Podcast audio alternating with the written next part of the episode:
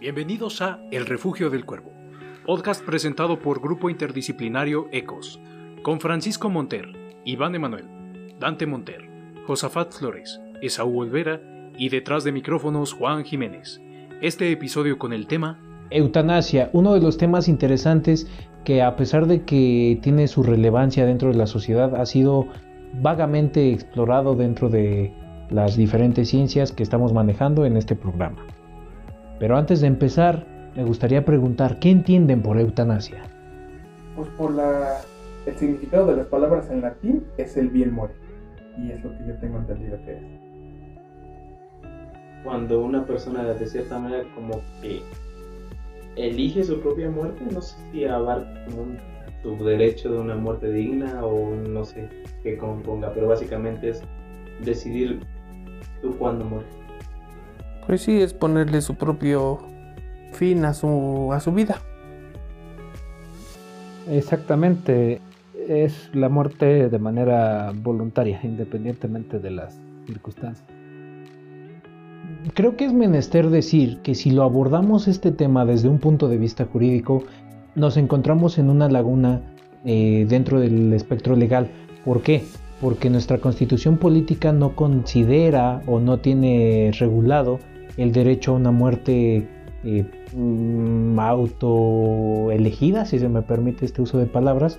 No tenemos una ley que lo regule o completamente o que permita cuando una persona decide plenamente eh, fallecer, cuando dice que ya está cansado o alguna de estas situaciones. Es por eso que al menos en el ámbito legal necesitamos apoyarnos de ciencias como la medicina y la psicología para poder legislar sobre esta materia que es tan interesante. Pero aquí les preguntaría Francisco, a eh, Josabat, ¿cómo ven esta situación? Eh, bueno, es que tiene un cariz eh, moral, religioso este, y social. En este sentido, pues, religioso se puede decir que la vida la otorga Dios, cual sea tu concepción de, de él. Y este, entonces, pues, estarías tomando algo que no te pertenece moralmente se supone que igual eh, la vida es este el bien principal del ser humano. Entonces este es un poquito eh, pues difícil esta situación de tomar de decidir cuándo finalizar este la vida. Y moralmente igual hay una pues incluso es lo que sucede Josefat nos podrá decir un poquito más de esto eh, los mismos especialistas a veces manejan la objeción de conciencia, ¿verdad? ¿Sabes qué? Pues sí, incluso cuando legalmente se establece, ellos muchas veces se niegan a hacerlo porque pues les conflictúa mucho el tomar la vida de otra persona. Sí, bueno, este, ahorita hablando de eutanasia, es que para poder hablar de la eutanasia, tenemos que hablar de sus hermanas, que es la distanasia y la ortotanasia. Eh, como decimos al principio, la la eutanasia es como eh, la muerte asistida.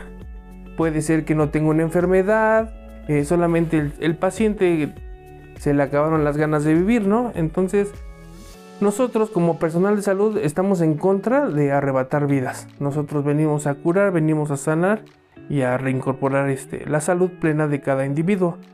Este, la distanasia es lo que muchos compañeros eh, erróneamente hacen, lo que es alargar la vida de un paciente enfermo en contra de su vida natural, que es llenarlo de medicamentos, entubarlo, darle un, tratamiento que su cuerpo ya no va a regresar, o sea, ya él, él ya este, pues ya su cuerpo está perdido, no se puede este, regresar a la vida cotidiana.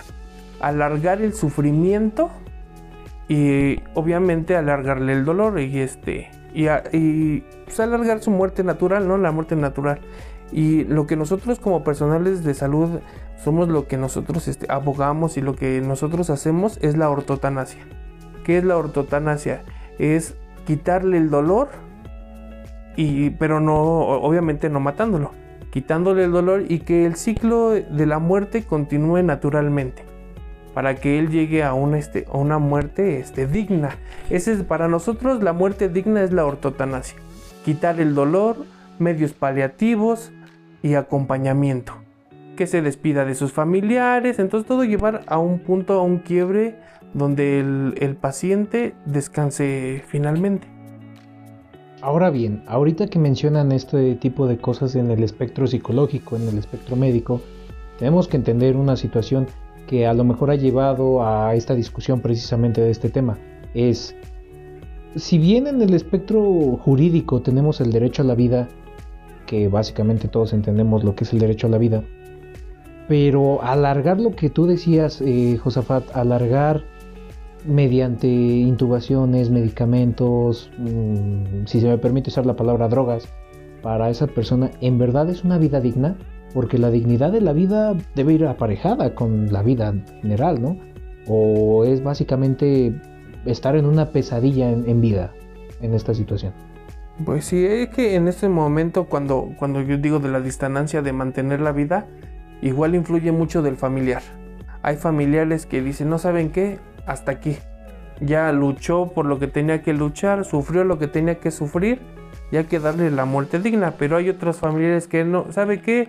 Contráteme este médico, quiero este segunda opinión, quiero esta medicina que está en este en experimentación, quiero esto, quiero lo otro. Entonces llega un punto donde pues, el cuerpo, todas las drogas y así son, son drogas lo que se le da al cuerpo, empieza a alargar su vida pero con sufrimiento. Entonces también es parte del familiar y de algunos compañeros médicos, ¿no? Que dicen, no, es que yo sí lo salvo.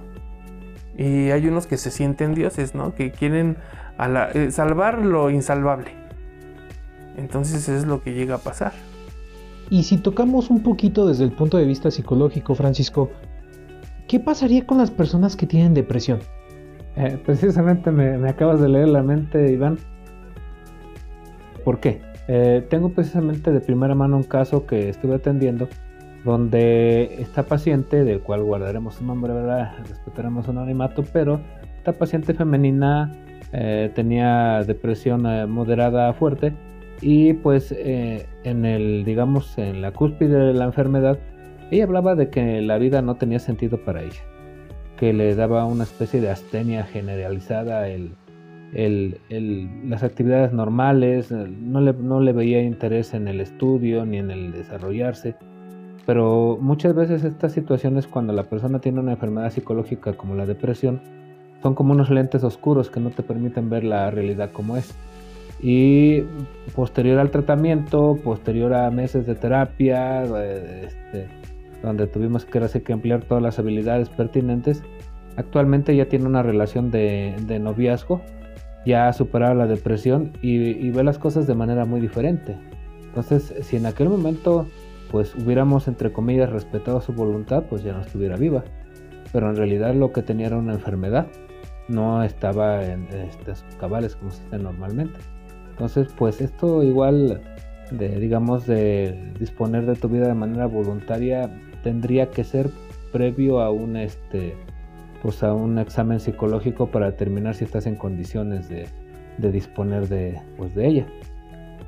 Y abordando, siguiendo con este tema, el hecho de que una persona ya decida morir, que significa que forzosamente tiene depresión o puede haber otras circunstancias. Puede haber otras circunstancias, de hecho este, he estado tratando de aclararme durante la entrevista, hay un caso de una persona que está peleando en los tribunales actualmente. Es una mujer este, de unos 40, 50 años, que este, se me escapa su nombre. Eh, eh, es, en, es, en, Latinoamérica, pero este, ya incluso ya, había conseguido que se le autorizara la, la, muerte este, y finalmente la, la, corte metió un recurso y suspendieron la, pues por así decirlo, pues la ejecución, ¿verdad?, de esta sentencia y la persona incluso se ve bien, se ve alegre, hizo esta fiesta para celebrar que le habían autorizado su muerte. Y pues se ve tranquila, o sea, no, no, no, no tiene los clásicos este, signos de la depresión, sino es una persona que ha decidido que ya quiere finalizar su vida. Y Dante, una pregunta, desde la perspectiva de la expresión del humano, que básicamente es el arte, ¿Cómo se ve la muerte en el arte? ¿Qué es lo que nos dice el arte, el arte acerca de la muerte? Hablando un poco de los referentes del arte, pues tenemos diferentes opciones. Por ejemplo, una de las figuras más reconocidas que es el cráneo, que es un recurso bastante utilizado sobre todo cuando hablamos de la muerte y es bastante limitado porque si queremos hablar de muerte, a fuerzas tenemos que tener un cráneo, porque es la faceta final, se puede decir la cúspide de la existencia humana. Sin embargo, mm, hay diferentes puntos de vista porque estamos hablando que incluso la pandemia fue una época de bastante muerte y tenemos ya pintores que incluso hablaron de la, de la peste negra, que ellos representaban a la muerte mediante ángeles.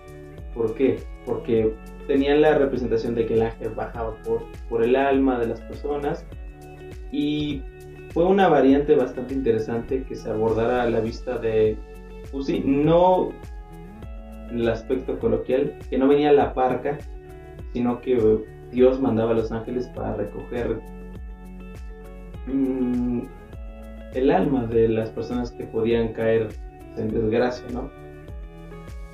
Sin embargo, siento que actualmente ya estamos como que bastante limitados en las representaciones de la muerte, sobre todo por la cultura, sobre todo en México, que siempre ya está como que el interés de representar todo con huesos. O sea, vemos a alguien que ve, al, ve no sé, una serie y dice, ah, yo quiero ser la muerte y me quiero tapar huesos cosas. Siento que ya no está tan tomada tan en serio ya se ha tomado como una burla incluso. Ok, entonces generalizando un poquito esta situación y hablando de lo que sería en este caso la especulación responsable y retomando un poco lo que nos dices Francisco sobre que primero debería haber un análisis psicológico. Mm, si se quisiera legislar acerca de la eutanasia o de la asistencia a la muerte, a este tipo de muertes asistidas, considera que ya debería haber primero un análisis psicológico para ver la estabilidad emocional del individuo. Como medida indispensable, sí, este es una decisión pues, de bastante peso, con bastantes implicaciones y que sí, obviamente, pues requiere de un dictamen psicológico previo a este, que se diera ese tipo de autorización.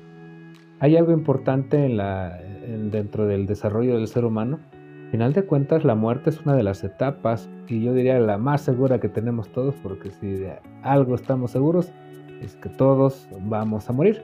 Todos vamos un día a tener que pues tratar con este con este aspecto del tánatos a nuestra vida y pues solamente es esperar a que llegue ese tiempo, a que este, llegue esa circunstancia que siempre, eh, sin lugar a dudas, va a llegar. Josafat, en esta situación, ¿tú qué candado pondrías para llevar o autorizar o que se permita una muerte consentida por un paciente? Bueno, como personal de salud yo estoy en contra. Estudié yo enfermería por, por el motivo de ayudar a las personas en tratamientos, entonces va en contra de lo que yo quiero este, como personal de salud, va en contra de mi, de mi función principal. Este, pero como todas cosas, este, muchos compañeros van a pensar lo mismo que yo, pero al final de cuentas esto va a llegar a ser un negocio. Entonces va a llegar alguien que va a decir, si tú no lo quieres hacer, lo voy a hacer yo. Entonces esto va a pasar un tiempo donde se va a convertir en negocio. ¿Quién vive, quién muere? Entonces ahora tú vas a pagar por tu muerte. Entonces esto es, es más que un negocio, pero yo siento que la mayoría del personal de salud está en contra de la eutanasia. De hecho, un ejemplo de lo que mencionas lo pudimos ver en la serie de Futurama, que cuando Fry se descongela, lo primero que hace va a una cabina de suicidios. Y que ya incluso puede ser una forma bastante interesante de que ya tenemos tan demeritada la vida que ya vamos a una esquina como si fuéramos un Oxford y moríamos. Y bueno, para ti, Iván, ¿cómo se podría resolver como que esta paradoja? Porque yo como ser humano tengo el derecho a la vida, ¿no? Y yo no puedo renunciar a los derechos. Pero sin embargo, ¿puedo tener un derecho de yo decidir morirme? Es una pregunta muy interesante, de hecho es el tabú que nosotros tenemos en el ámbito legislativo. ¿Por qué? Porque en verdad tienes, eh, y esa es la pregunta que queremos resolver, y de hecho por eso en materia jurídica nos acercamos a especialistas. ¿En verdad tengo ese derecho de decidir cuándo voy a morir? Desde mi perspectiva jurídica sí debería existir ese derecho. ¿Por qué? Porque a final de cuentas estaría muy aparejado con el libre desarrollo de la personalidad. Y a final de cuentas, si hay el derecho a la vida, también debería existir el derecho a decidir mi muerte en ciertas circunstancias. Por eso es que yo pregunto a lo mejor estos candados que se deberían poder, ¿no? Es eh, a lo mejor si rayamos un poquito en la comparativa, podemos decir acerca de lo que es el aborto, ¿no? A lo mejor se planearía que para que se legalizara de manera de, bueno, que ahorita ya está legalizado, pero para un buen funcionamiento que se le hagan terapias y seguimientos psicológicos a la mujer, eh, estudios médicos para ver si está eh, en condiciones salubres, para ver que el aborto que se le vaya a llevar sea en las condiciones médicas óptimas. Y yo siento que debería haber candados muy similares eh, para esta situación que pues a final de cuentas es muy interesante, es, la última decisión que vas a tomar. Entonces sí, definitivamente estudios de psicología para saber que, que, la decisión es clara, que la decisión es limpia, ¿no? Y a final de cuentas los legisladores deberían poder aceptar esa decisión de las personas, porque así como se nos permite consumir sustancias que peligrosamente pueden ser nocivas para la salud, se nos permite decidir cuántos hijos vamos a tener, cómo trabajar, en dónde trabajar, a qué dedicarnos, siempre y cuando no vulneremos ningún derecho ajeno, eh, siento que una de las máximas que debería igual permitir el derecho en esta perspectiva sería el decidir una muerte digna. Pero es, un, es una problemática, una cuestión jurídica muy en debate. Y analizando este tema me llega a la cabeza la idea de que tal vez sería bueno para prevenir y evitar suicidios la creación de la eutanasia. Porque si viene alguien que ya tiene el pensamiento de que se quiere suicidar y ya lo está planeando y quiere llevarlo a cabo y se le da esta como rana y te quieres morir, aquí te, ayudamos. Pero como dice el, eh, Francisco y como dices tú, estos candados en donde va, te vamos a hacer tu eutanasia, pero pasa estos exámenes y te vamos a dar tratamiento. Y así le vas a dar tratamiento para alguien que tal vez tiene depresión sin que por alguna manera lo estés cazando para que vaya a tratamiento. Porque muchas veces encontramos en foros, en internet, de oye, si tengo un amigo que creo que se va a suicidar, ¿qué le hago? De nada es que platicar con él, acompaña, lo convence lo que vaya al psicólogo. Y habiendo ya un lugar donde se realice la eutanasia, es más fácil canalizar a estas personas que tienen depresión o problemas a un lugar donde se les va a atender y van a ir por su voluntad. Pues no sé qué opina Francisco, sería bueno. excelente, excelente propuesta, ¿verdad? Eh, sería una forma de canalizar a toda esa gente que, pues, que no está ahorita en los lugares adecuados, que de alguna manera sí manda señales, pero un poco difusas, confusas. Y el momento, ¿sabes qué? Sí, o sea, darle la opción, sí, ok, te vamos a iniciar tu proceso de eutanasia, pero lo primero toma tu tratamiento psicológico, recibe la ayuda y si final de cuentas ya que se te declare pues sano, por así decirlo, sigues con la idea de que lo quieres hacer, pues adelante, ¿verdad? Y de hecho, bueno, eso nos aperturaría una libertad jurídica. En, tenemos países que sí permiten la eutanasia, pero permitiría una libertad jurídica muy interesante que no ha sido contemplado, al menos en América no es una de las situaciones más estudiadas o contempladas eh, legalmente. Por ejemplo, ahorita pensando, este, a ti como abogado, ¿no esto se podría utilizar también para desaparecer gente? Ya que vivimos en un país demasiado corrupto. Que diga, él ya me firmó, ya, ya fue con el psicólogo, yo al psicólogo ya le di un dinero y empiezo a desaparecer gente. Definitivamente tenemos que entender que México es un país en donde día a día se vive la corrupción, donde son filtros definitivamente y también hay que entender que hay personas que estorban. Eh, a lo mejor no para nosotros como sociedad, pero a lo mejor estorban a los intereses políticos de otras personas con poder, con dinero. Entonces, de que estoy seguro de que se podría hacer esa situación, sí, pero a final de cuentas ya se hace. Ya se hace con desapariciones en donde los casos no son investigados, ya se hace con secuestros, ya se hace con amenazas. Entonces nada más sería lo mismo pero burocratizado. Y tienes razón en eso, porque si lo pensamos bien, alguien que ya desaparece gente impunemente no se va a meter, por así decirlo, en un, por un problema más burocrático solo por seguir haciendo lo que es. Efectivamente, a final de cuentas se va a hacer. Y es más, ya una persona que quiere desaparecer a alguien o que le estorba, pues lo, va a hacer, a final de cuentas. Con eso terminamos el episodio de hoy. Les agradecemos escucharnos y los esperamos la próxima semana. Les recordamos que nos pueden seguir en nuestras redes sociales donde nos pueden sugerir algún tema.